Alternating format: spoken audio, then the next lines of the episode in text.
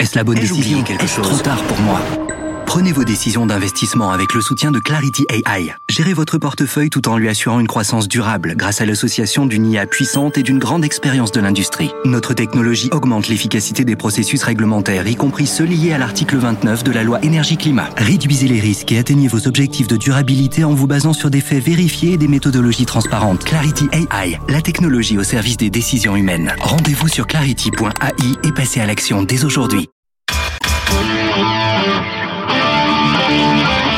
Débat et controverse sur BFM Business. Nicolas Dose accueille les experts. Avec Benjamin Coria, professeur de sciences économiques à Paris 13, membre du comité d'animation des économistes atterrés. Il a publié Le bien commun, le climat et le marché. Réponse à Jean Tirole aux éditions Les liens qui libèrent. Léonidas Kalogeropoulos, PDG de Médiation et Arguments et fondateur des Entrepreneurs pour la République. Guillaume Poitrinal, fondateur de WO2, promoteur immobilier bas carbone, qui a publié Pour en finir avec l'apocalypse, une écologie de l'action chez Stock. On en avait déjà parlé. Euh, J'ai eu pas mal de réactions à tout ce que nous nous sommes dit. Alors, on est parti du partage de la valeur, on a évoqué des super profits, on a évoqué le poids des prélèvements obligatoires sur la, la réalité du salaire net, net, net en France. On a l'impression d'être à l'Assemblée nationale, m'écrit cet auditeur. Soyez disciplinés. Euh, Il y a Jack. C'est- pas un compliment, je dis. Non, pas. non, mauvais non. exemple. Ben, quand vous voyez ce que le spectacle de l'Assemblée aujourd'hui, euh, je vous assure que j'ai pas de ballon sous le pied. hein. Euh, Il y a Jack qui me dit il suffirait d'indexer la prime d'intéressement sur les dividendes des actionnaires, je pense. Bon. Euh, Non, mais je, je trouve que c'est intéressant. Je sais pas sur quoi on parle, parce non, qu'on mais est- si. on- Qu'est-ce qu'un dividende si Alors, on-. Léonidas, qu'est-ce qu'un dividende? Non, mais en l'occurrence, je je trouve que euh, le point sur lequel on pourrait se retrouver avec Benjamin Coria, c'est que plutôt que de vouloir constamment euh, rajouter des étages de taxes euh, aux taxes, là, il peut y avoir une réflexion. C'est est-ce qu'il y a de nouvelles taxes qui pourraient se substituer aux anciennes? Ah. Il y a un certain nombre d'anciennes taxes Absolument. qui me semble-t-il, bismarckien. Non mais pénalise le, tra- le travail, Oui, non, mais- ne, ne repose que sur les forces oui, productives. et, et là, il y a une réflexion. En revanche, euh, vouloir euh, augmenter notre taux global de prélèvement alors qu'on est vraiment à l'asymptote, Mais moi, je pense pas dit que ça, hein. Il a pas dit ça. quoi. oui, non, mais, normalement, quand on dit on va rajouter Ah, une non, taxe non, non, et qu'on ne dit non, pas en parallèle, il faut en baisser d'autres. Pas, Ah non, mais je pas pas exactement rajouter. Je veux Léonidas. juste qu'on Non, en- mais qu'on je n'en veux- enlève pas Il la fiscalisation du travail. Non, mais- il y a un truc qui est vrai quand même, c'est que si on continue perpétuellement à retirer des cotisations sociales, on peut pas le financer le modèle. C'est pas possible. Alors, si, pardonnez-moi, c'est- c'est ça non qui est mais recherché. Benjamin, Bon, non, mais ça, je suis d'accord, Là C'est où ça on qui est peut- recherché. C'est pas mais. Léonidas, on peut, on peut, on parce que plus il y a de gens qui travaillent, et mais c'est ça l'objet. Mais je sais que c'est ça l'enjeu, c'est le taux d'emploi. C'est de faire en sorte que nous atteignions le plein emploi. Oui, je et lorsqu'on aura le plein emploi, eh bien tout le monde pourra avoir un même niveau de contribution globale, des taux moins élevés, et on pourra enfin avoir un salaire net Ah, qui est plus proche du salaire Je brut. suis d'accord que si on avait effectivement euh, 4% de Eh chômage et c'est pas ça. 7,3, Eh les problèmes sont réglés. Et donc c'est ça l'objectif que nous devons Mais, oui, atteindre, mais syndicats ma, et patronat ma fameuse ensemble. formule là, sur, laquelle, euh, sur laquelle vous avez du mal, AIF plus cola, c'est en fait euh, inflation plus productivité, euh, sachant que c'est à, chaque fois une partie de. Donc, j'ai compris. voilà. Ça y est, j'ai j'ai fini par y C'est arriver, celle-là, Benjamin. c'est celle-là qui a garanti le plein emploi historiquement euh, pendant la période du Fordisme. C'est à partir de. Alors, c'est- je dis pas que tout est lié à ça. que le Fordisme est réplicable c'est- aujourd'hui Mais c'est oui, mais je suis d'accord. Attendez, non, non, mais attendez, je suis d'accord. On va essayer de pas être comme à l'Assemblée nationale. non, non, mais je suis d'accord qu'il n'est pas entièrement applicable. hein. Il n'y a, pas de discussion là-dessus. Mais cette formule, euh, liée à des conditions macroéconomiques particulières dans lesquelles la mondialisation était moins développée, est celle qui a permis le plein emploi. Donc je ne dis pas qu'elle doit être reconduite strictement telle qu'elle, mais je dis, euh, et ça c'est mon point de vue, que aller vers une formule inverse, c'est-à-dire dans laquelle les parts variables euh, augmentent absolument sans arrêt, s'accompagnant de défiscalisation, moi je dis ça, Bon, ça nous conduit alors, dans le mur. Tout n'est pas défiscalisé dans le partage de la valeur. pense que c'est ça et on ne peut pas, on ne peut pas non plus faire le procès à toutes les mais- entreprises qu'elles arrêteraient les hausses de salaire pour ne se concentrer que sur Il y a des 4,5% C'est pas- de hausse c'est de salaire prévue euh, cette, euh, cette année. Est-ce oui, que vous avez Non, mais, de ce, serait un euh, procès de un peu sévère d'imaginer que tous les chefs d'entreprise sont des ordures qui non, vont non, éviter mais c'est pas d'augmenter un leurs problème de salariés. chef d'entreprise. Là, personne, je veux dire, moi, moi, en tout cas, dans mon esprit, Hum. c'est pas un problème de mettre en cause euh, l'attitude d'un chef d'entreprise, etc. Surtout s'il s'agit d'une entreprise petite et moyenne. S'il s'agit d'une multinationale, c'est peut-être un autre Ah. problème. Ah, c'est le Moi, mal, je le dis comme je le pense. Je le Ah. dis comme je le pense. Non, non, mais d'accord. Ben, on pourra en discuter. Alors, le- gros de l'accord la- porte quand la même question- sur mais les- La question, c'est les politiques Le économiques qui consensus. sont derrière. Le consensus, Guillaume la motion de consensus, je pense qu'on peut tous observer, c'est que comme le travail est trop taxé, notamment pour les classes moyennes, avec ces niveaux de prélèvement obligatoire extravagants, en fait, nous créons des espèces de niches. On est à la française. Donc en fait, qu'est-ce qu'on va dire? On va dire le SMIC est détaxé. Bravo. Donc tout le monde va finir par être payé au SMIC, puisqu'en fait, il n'y a plus de charges sociales sur le Exactement. SMIC. On va dire quoi? On va dire la prime Macron. Allez, c'est jusqu'à 6 000 euros, très largement détaxé. Oui, tout en bas, il n'y a plus de taxes, il n'y a plus de charges sociales, il n'y a Voilà. plus de contributions sociales. Voilà. Et là, c'est vrai qu'on va mettre en plus.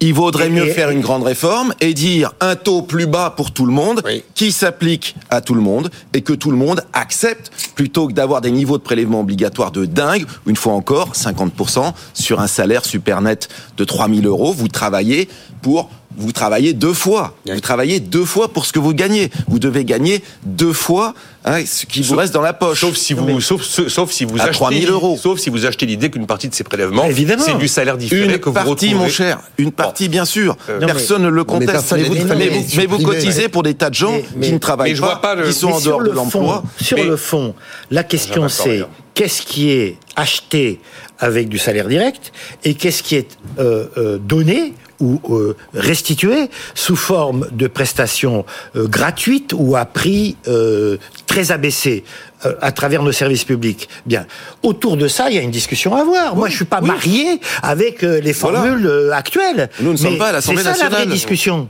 Mais l'idée un peu cynique que j'ai eue la semaine dernière, j'ai j'ai pensé à vous d'ailleurs en faisant moi, ma petite démonstration. Vous, vous me dites le 3000 super net égale 3000 super brut, 6000 super 6000. brut. Euh, 3200 euros euh, super brut. 3200 euros super brut, ça fait 1750 euros super net. Hein Donc, quand on prend cotise patronale, cotise salariale, même si le salarié pèse les, pa- paye les patronales, mais qu'il n'en a pas Dès que vous sortez du SMIC, Eh ben, je me suis dit, tiens, ben, on va donner aux salariés les 3200 super bruts. Et c'est lui qui va faire les virements et les chèques aux URSAF Ben, et à la sécurité sociale. pourquoi est-ce qu'on mais- laisserait pas choisir envoyer non, ses gosses à l'école. Non, non, mais vous imaginez. Laissons-le choisir. En, imagi- Oh. en imaginant. Laissons-le choisir le niveau de Quand on protection est à qu'il 2000 souhaite. euros et quand on est à, à 15 000, c'est pareil de choisir. Est-ce qu'il veut une mais santé c'est- non, mais je disais ça. Je disais Est-ce qu'il veut une santé 100% Je- gratuite ou est-ce qu'il accepte d'avoir un petit ticket disais- modérateur à Mais 20% il a choisi. Je disais que c'était- des- Nicolas il y a, il y a eu des grèves interminables pour la sécurité sociale et ça continue. Bon. Donc il a déjà choisi. Non, non, non. Nicolas mais en fait, je disais ça à modèle social constant, sans rien changer. Pour Ben l'exercice de pédagogie. Bien sûr. Voilà, l'exercice de pédagogie, c'est vous qui faites les chèques et les virements à la fin du mois depuis votre compte en banque, à l'UNEDIC, à la sécurité sociale, aux URSAF.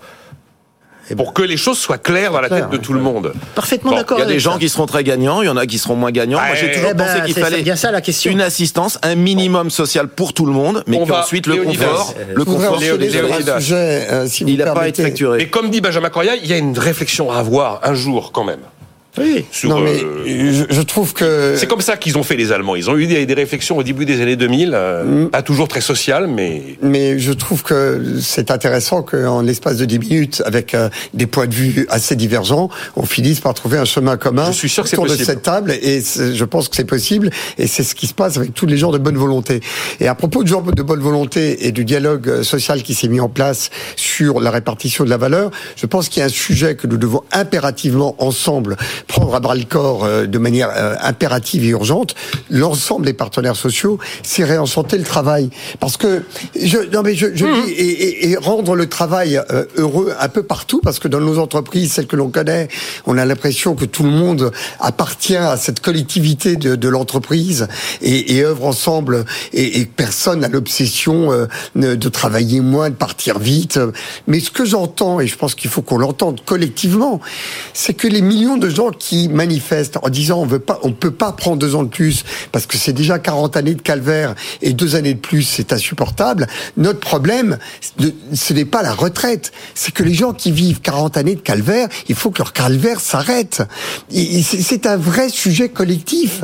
Il faut que le travail soit soit heureux dans notre pays. Les entreprises qui réussissent, je voyais euh, euh, dans, dans le journal du dimanche un groupe extraordinaire hôtelier euh, qui s'appelle Evor et qui se développe euh, à l'international dont Emmanuel Sauvage est le dirigeant, il, il, il parle de ses responsabilités euh, de, de patronales. Et il dit mais le- la, la base de la réussite collective, c'est le respect des salariés et un, un, un- un- un patronat moderne euh, qui, qui fait que tout le monde avance ensemble. Il y a à mon avis 50%. Moi, je vais vous emmener sur, sur Attendez, mes chantiers. terminez, mais terminez là, parce que. Oui, 50% Cette vision des d'un travail à la entreprises. Dickens Mais- dans la France de Oui, 2023. eh bien, je pense que c'est vrai. Écoute, pardon, mais ça doit nous interpeller. Je pense qu'il y a une réalité que nous avons dans notre bulle vécu avec des entreprises qui sont extraordinaires pour leurs salariés et je pense qu'il y a tout eu un pan, un tissu entrepreneurial où ces progrès-là n'ont pas été insufflés et il faut qu'on les généralise dans notre pays. Bien sûr qu'on peut améliorer les choses, mais enfin, On très franchement, après, moi je passe passe. ma vie sur des chantiers, les amis, des chantiers avec des compagnons. Voilà, c'est la vraie vie. Vous allez venir, je vais emmener Monsieur Coria, etc. On va parler aux compagnons.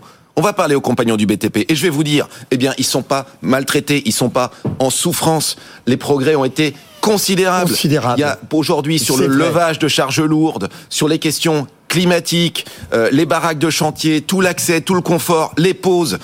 Les horaires de travail également. On a fait des progrès absolument Mais considérables. On ne peut pas laisser dire qu'aujourd'hui que la France est un pays dans lequel Non. le travail est une souffrance. Mais Enfin, euh, il y a un moment donné, il faut arrêter. ce Il y a des gens heureux au travail. Non mais Guillaume, je Il y suis a des gens de- heureux au travail. Et fais ce de Dose. oui, je suis pas malheureux dans mon Mais boulot. Sinon, je me lèverai pas toutes les nuits en C'est ce pleine que je nuit. viens de vous dire. Il y a des gens très heureux, c'est pour ça qu'on se dit où est le problème d'avoir une retraite de deux ans de plus?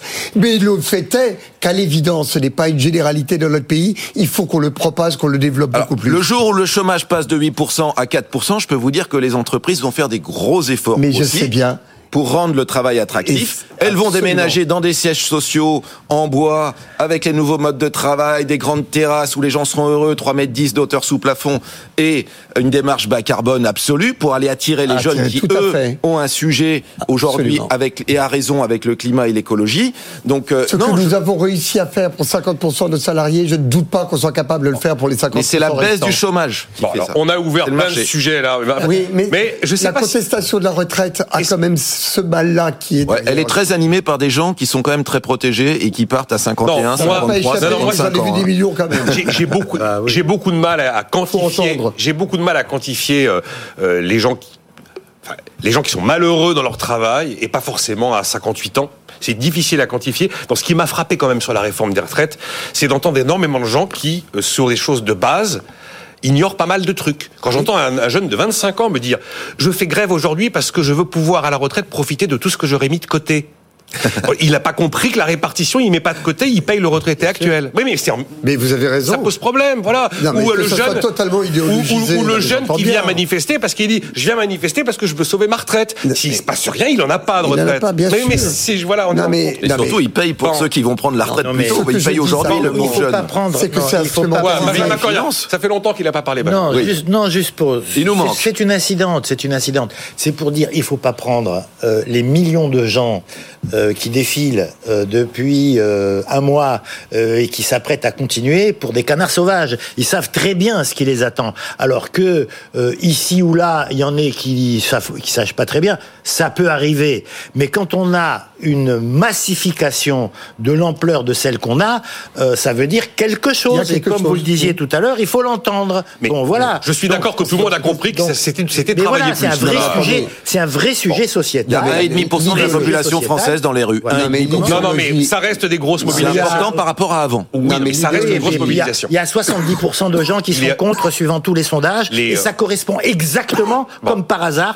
exactement euh, au vote du premier tour. En faveur de la retraite à 64 ou 65 ans, on avait Macron plus plus euh, plus euh, euh, comment elle s'appelle euh, Valérie Pécresse. Pécresse, Valérie Pécresse. voilà, ça fait 30 à 32% C'est exactement le chiffre de ceux qui sont pour. Et il y a 70% contre. Donc rien n'a changé. Non, mais simplement, je voudrais dire, parce qu'on est d'accord sur l'essentiel des choses, mais à, Guillaume Poitrinal, que bien entendu, l'idéologisation, bien entendu, les, ânes qui parlent du droit à la paresse, enfin, tout ça n'a aucun intérêt. Je dis simplement qu'il y a, dans le substrat sur lequel toutes ces âneries peuvent se développer, il y a quelque chose qu'il faut qu'on soit capable d'entendre, et qui est, je crois, quelque chose qui nous passionne, le monde euh, entrepreneurial et le monde syndical, et on peut travailler ensemble à ça, c'est faire que tout ce qu'on a réussi, probablement 50-60% de nos entreprises, se généralise à tout le pays, que nous soyons le pays du travail heureux, parce que à ce moment-là, que l'on ait 64 ans, 65 ans, ne pose plus le problème. Mais j'entends tellement de gens témoigner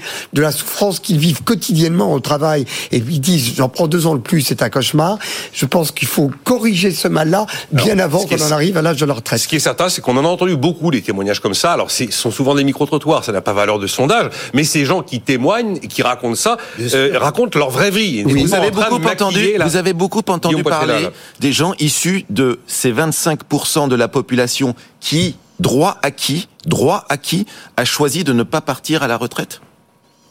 On les a pas entendus parler du tout. C'est-à-dire qu'il y a 25% aujourd'hui, par classe d'âge, de gens qui ne prennent pas leur retraite, qui restent travailler. Et je vous signale qu'une entreprise n'a pas le droit de mettre à la porte un retraité, même s'il a tous ses droits. Ce Et chiffre donc, est juste, 200 000 je- sur 800 000 par an.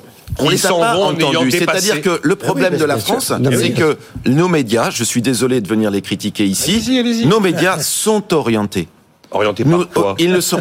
Ils sont orientés sur ces histoires de, de, de valeur travail, sur ces histoires de, de, de, de retraite. Prenez juste un exemple, par exemple. Je- euh, cette hi- le, le, le- le conflit de la retraite est en fait un conflit entre générations. Pourquoi? C'est pas compliqué d'expliquer. Ce sont les jeunes aujourd'hui et les classes qui travaillent qui payent pour la retraite de ceux qui sont évidemment plus vieux. Il n'y a pas de capitalisation dans notre pays, vous l'avez rappelé. Ça veut dire quoi? Ça veut dire que les premières victimes d'un statu quo sur les retraites, ce sont les jeunes. On est d'accord, ça c'est Ce vrai, sont ça les vrai, jeunes. il n'y a pas de doute. Ce sont eux qui vont devoir travailler plus, payer plus de cotisations pour que le boomer, qui va lui laisser une planète dans un état dramatique sur le plan écologique, qui va lui laisser une dette publique colossale, ce même boomer dont nous faisons partie en fin de génération, eh bien, il puisse aller à la Guillaume pêche. Patrinal, vous ne il, doit- parlez il pas veut des- aller à la vous pêche. parlez- vous répondez à côté, pardonnez-moi de vous le dire, euh, avec toute l'amitié qui peut nous, nous- nous réunir, mais vous parlez d'un concept général de retraite qui doit augmenter son âge, et je suis d'accord avec vous, donc nous ne sommes pas en désaccord. En revanche, écoutez quand même qu'il y a un problème de la société qui n'est pas pris en compte avec vos calculs qui sont justes. Et donc, ayez cette finesse de, de, de- de l'autre pays, ça, ça nous engage D'accord, comme Les entreprises devront être plus attractives. Léonidas, le- Léonidas, le problème c'est qu'on ne peut pas demander une réforme des retraites de régler tous les problèmes. Non, mais la réforme ça des retraites, elle n'est pas là pour régler euh, le Mais- fait de s'être levé à, à- Non, comme mais- moi pendant des années à 3h30 du matin. Bien sûr, Nicolas Dose. Elle n'est pas là pour Ce tout, la que je vous dis simplement, c'est que lorsque l'on a mis l'âge de la retraite à 60 ans, on a voulu, avec la retraite, régler un problème qui ne n'était pas à sa portée, qui était de rendre le travail plus viable. Or, c'est pas en baissant l'âge de la retraite qu'on rend plus supportable ce qui est insupportable. On- on- Faire subir à quelqu'un à 40 ans quelque chose d'insupportable en lui disant t'as de la chance, on t'a enlevé deux ans, euh, c'est pas la bonne approche. Et il y a eu beaucoup de lutte des classes dans l'approche de, de la pénibilité au travail. Le vrai progrès, c'est effectivement les charges, c'est euh, l'accueil euh, sur les chantiers, c'est le fait d'avoir une formation et de pas avoir le même métier toute sa vie, c'est la reconversion, c'est la professionnalisation et tout Là, ça. on est parfaitement d'accord. C'est pas une réforme des retraites généralise. ce que vous avez décrit là. Je sais bien. Et ça, c'est la véritable réponse Mais à une souffrance. c'est- pas une réforme des nos- En retraites. un mot, mais- Benjamin Coria, je veux non, deux non, sujets mais- avant de Non, finir. non, mais en un mot, c'est juste pour dire que euh, sur le plan de la philosophie, je partage absolument ce que vous dites. Ça veut dire que on n'aurait pas ce clash euh, social majeur et, et personnellement, je pense qu'on n'a encore rien vu. hein. On va voir à partir du 7 suis mars pas- je suis pas qui va se capable passer. de vous le dire. Voilà. Bon, en tout cas, moi, moi c'est mon avis. Bon. Donc, on n'aurait pas ce clash si euh, sur, sur les questions de la nature du travail, euh, euh, on n'avait pas aussi. Euh, Je dis pas qu'il n'y a pas des progrès qui ont été faits, hein. Il y en a eu Je- des- bien sûr. Mais mais- si on n'avait pas aussi un problème majeur, c'est-à-dire que toutes ces infirmières, euh, euh, euh, tous ces euh, euh, gens de, de, de- de- du, du premier front, hein, ceux qui nous ont euh, maintenus à flot euh, pendant euh, pendant la crise Covid, c'est cela les premières victimes du passage à 64 ans. Donc, si on résout pas ça d'abord, d'une certaine manière, on résoudra Bon, pas. bah, le- finalement, on a ouvert le chapitre des retraites. Euh, Il y a euh, Scarlett m'écrit est-ce qu'il serait pas préférable de travailler 37 heures, payer 35 plutôt que d'allonger le temps de cotisation avant la retraite? Il y a Nabil qui bille il faut faire des enfants. pour cotiser. Ça, c'est vrai. Euh, Catherine écrit votre invité a raison. Parole de coach en entreprise. Il y a encore des entreprises avec des managers maltraitants. Ça doit changer. Bon, euh, mais il y a effectivement, c'est- un énorme sujet et c'est un, probablement un chantier qui n'a jamais vraiment été ouvert. J'aimerais qu'on dise un mot de ces fameux rachats d'actions. La semaine dernière, j'en ai pas mal parlé, Guillaume Poitrinal, sans avoir un avis définitif, en ayant plutôt un a priori négatif, considérant que pff, c'est une entreprise sans projet, qui a de l'argent, mais qui n'a pas de projet, qui va racheter des actions, faut Eh ben, investir. eh ben, alors, je vais vous dire un truc. Qu'en pensez-vous? Ce que je pense, moi, il s'est trouvé que j'ai dirigé une entreprise qui, en effet, Unibail, a à la Rodamco. a à la fois appelé beaucoup de capital, appelé, c'est-à-dire fait des augmentations de capital, et qui a rendu beaucoup de capital sous forme de dividendes, et également, un peu plus marginalement, sous forme de rachat d'actions. Une entreprise, honnêtement, ce qui la rend moins performante, c'est d'avoir trop de capital. Ça va vous, ça va vous choquer. Si vous Mais trop de capital, en fait, c'est c'est quelque chose d'extrêmement pervers parce qu'elle perd en efficacité. Et donc il faut le, la juste allocation de capital. Et il faut que le capital circule. C'est-à-dire que si je n'avais pas rendu de capital aux actionnaires, ils ne seraient pas venus dans mes augmentations de capital. Qu'est-ce que j'ai dit aux actionnaires? Je suis désolé, l'immobilier est trop cher. Je ne vais pas continuer à racheter des centres commerciaux. C'est Ça une coûte foncière, c'est une foncière dont vous parlez. Je, je vais. Le truc, les, les fonciers sont trop chers par rapport au truc. Donc, je m'abstiens. Je vais maigrir. J'ai divisé par deux la taille de l'entreprise. J'ai vendu une énorme tour qui s'appelle Cœur Défense euh, à, Lehman Brothers.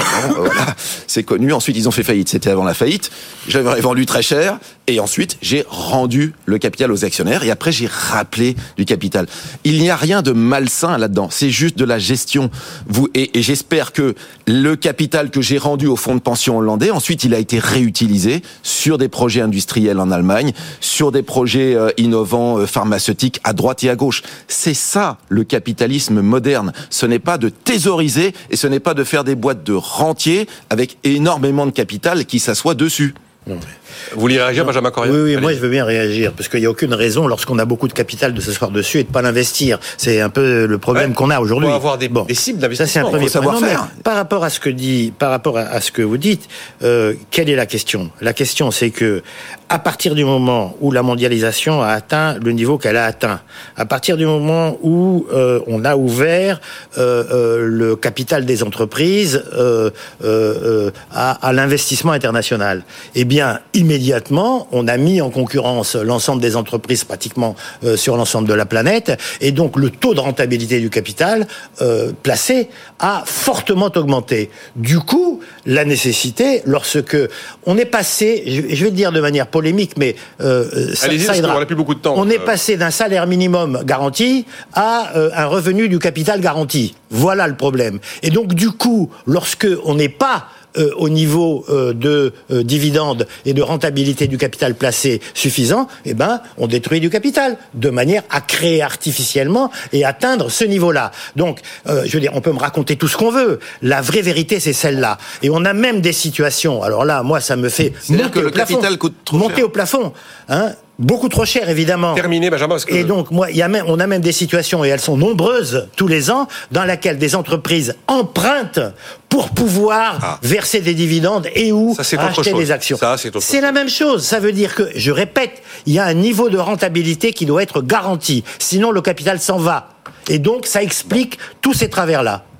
Là où, là, là où je donne un point à Benjamin Correa, c'est sur le fait que pendant des années, on avait inscrit une sorte de rentabilité attendue, qui n'était Voilà. pas forcément corrélée Maintenant, elle est euh, à l'évolution. Et oui, et puis à la, la risque. garantie. Et, et- effectivement, j'ai certaines grandes entreprises. c'est ça, ouais. euh, mais c'est risqué, hein. certaines euh, le grandes des entreprises, c'est risqué. Non, mais- C'est pas une promenade tranquille. là, il est. Non, non, enfin, c'est pas risqué parce qu'on s'en va. Benjamin a évoqué quelque chose qui est vrai. Pas Il y a aussi on s'en va. J'ai vu des multinationales emprunter. Emprunter bien pour, sûr. pour être en mesure de Quand verser. c'est pas cher, c'est pas idiot. Ah oui, c'est ça. Il peut y avoir des sites. Ouais, enfin, c'est Bah, quand il y a même des moments où il faut le faire. négatif, ça Oui, Il y a des moments où il faut euh, le faire, il y a des moments où faut le Léonidas, je faire. sais pas oui. si vous voulez dire un mot là-dessus. On a trouve- 2,50, j'aurais voulu parler de la réponse américaine. Non, d'accord. Il y avait la euh, TVA. Non, mais un Oh. mot. Juste pour dire quand même que sur la question des dividendes, il va falloir qu'on ait un travail de pédagogie parce que, encore une fois, quand on peut énoncer, sans que personne ne critique euh, cette phrase, que le dividende c'est du vol, c'est qu'on a du boulot à faire et il faut qu'on le fasse. Vous l'avez entendu où, le dividende, c'est du vol? Vous écoutez Martinez. En plus, le dividende, c'est très bon pour Bercy, monsieur ne- Il faut non, savoir- Ber- non, Bercy, effectivement, est, l'un des premiers C'est pas ce qui rapporte le plus. hein, Ah ben non, non, non, mais. Ah, non, non, parce qu'il y a, en il y a fait la retenue à la source. Ça permet de taxer les investisseurs étrangers. C'est assez génial, le dividende. Ouais, vous ouais. savez que sur les plus-values, si, si Non, on mais distribue on- pas de dividende, on va on- capitaliser le profit. on sera pas Ça veut dire qu'on travaille en plus-value. Écoutez cette pub, c'est la. Ftaïm. Eh, la Ftaïm qui a dit euh, venez à la Ftaïm, il n'y a pas de dividende. Comme si euh, euh, c'était un produit d'appel, il faut des copates de pub. Comme si le dividende était devenu un mot grossier. Non, il y a. Bah, Tous ça, les c'est pour groupes- taper, c'est pour taper sur AXA. Tous les groupes mutualistes jouent sur le guerre. fait qu'effectivement, le méchant actionnaire n'est pas là. Elle- une banque qui appartient à ses sociétaires et tout, tout, tout Oui. Bon. euh, mon ennemi c'est la finance, ça a laissé des traces. Euh, euh, On a une 50. euh, les taux de TVA inefficaces et les taux réduits inefficaces, Benjamin, ou alors la réponse des Européens à l'IRA-US Ira-US. Bah, on peut dire IRA-UNS. Moi, je Allez, bien- je une vais- 40 pour je IRA-URS. Je vais bien commencer Ira- très vite. Euh, euh, la situation à, à laquelle, euh, à laquelle on, on doit faire face, c'est la suivante. C'est que l'ADN de l'Union européenne, c'est la politique de la concurrence. C'est-à-dire, c'est le contraire absolu De la euh, de la protection, de la politique industrielle. Et cet ADN, curieusement, ça va peut-être vous surprendre de ma part, euh, ça se justifiait. Si on voulait faire une Europe, il fallait une politique de la concurrence, il fallait empêcher les différents États d'entrer en rivalité les uns avec les autres. Bien. Le problème, c'est que on a le marché unique depuis longtemps, même s'il est imparfait, et qu'on est resté à cet ADN absurde pendant que l'ensemble de la planète a changé. Donc aujourd'hui, moi je le dis tout à fait euh, comme je le pense, euh, bien sûr qu'une mutation est nécessaire, mais je pense que l'Europe est en très mauvaise position pour être capable d'effectuer cette C'est qu'elle n'y mutation. arrivera pas. ça Ils n'y arriveront pas. D'ailleurs, la preuve, c'est que les mesures prises, c'est des mesures d'adoucissement de la politique de la concurrence. C'est pas Oui. des mesures de politique industrielle, Il y a, etc. dans les, dans les quatre piliers évoqués Mais il par n'y a pas d'argent. Il n'y a pas d'argent. Alors, la question du financement, c'est sans Bon. doute le parent pauvre, mais en tout cas, il y a l'idée d'avoir vraiment un fonds de souveraineté européen qui va cibler Oui. des secteurs Oui, clés. ça va dans le enfin, Et c'est- pardon, juste dire que je- 28 je- secondes, Léonidas. Les, les choses en Europe avancent toujours par euh, petits à-coups. En tous les cas, euh, je trouve que ce qui est en train de se préparer comme réponse européenne aux États-Unis est en train de nous amener à avoir la capacité à avoir une politique industrielle. Je suis très confiant sur le chemin qu'on est en train d'emprunter. Et vous avez raison de dire que l'Europe a raisonné comme si elle était seule au monde, sans regarder le reste de la planète qui, effectivement, accompagnait ses industries. L'idée qu'on réponde aux États-Unis, non pas en allant à l'OMS pour tout bloquer, mais en essayant de faire en sorte qu'on ait l'équivalent à mettre en face, je trouve que c'est une idée extrêmement vertueuse et qui me rend très optimiste. Cette auditrice, cette auditrice me dit, et c'est certainement, il- elle me donne l'exemple de quelqu'un qui est allé au-delà du nombre de trimestres qu'il fallait cotiser, mais pas pour le plaisir, par exemple. Et puis sinon, il y a cette deuxième mi-temps plus calme. Ça fait plaisir. Merci. Benjamin Coria, Leonidas Kalogiropoulos, Guillaume Poitré. On a le droit d'avoir des Merci. débats. Oh, euh, animé bah, et passionné, exactement. c'est pour ça qu'on vient. Demain, 9h.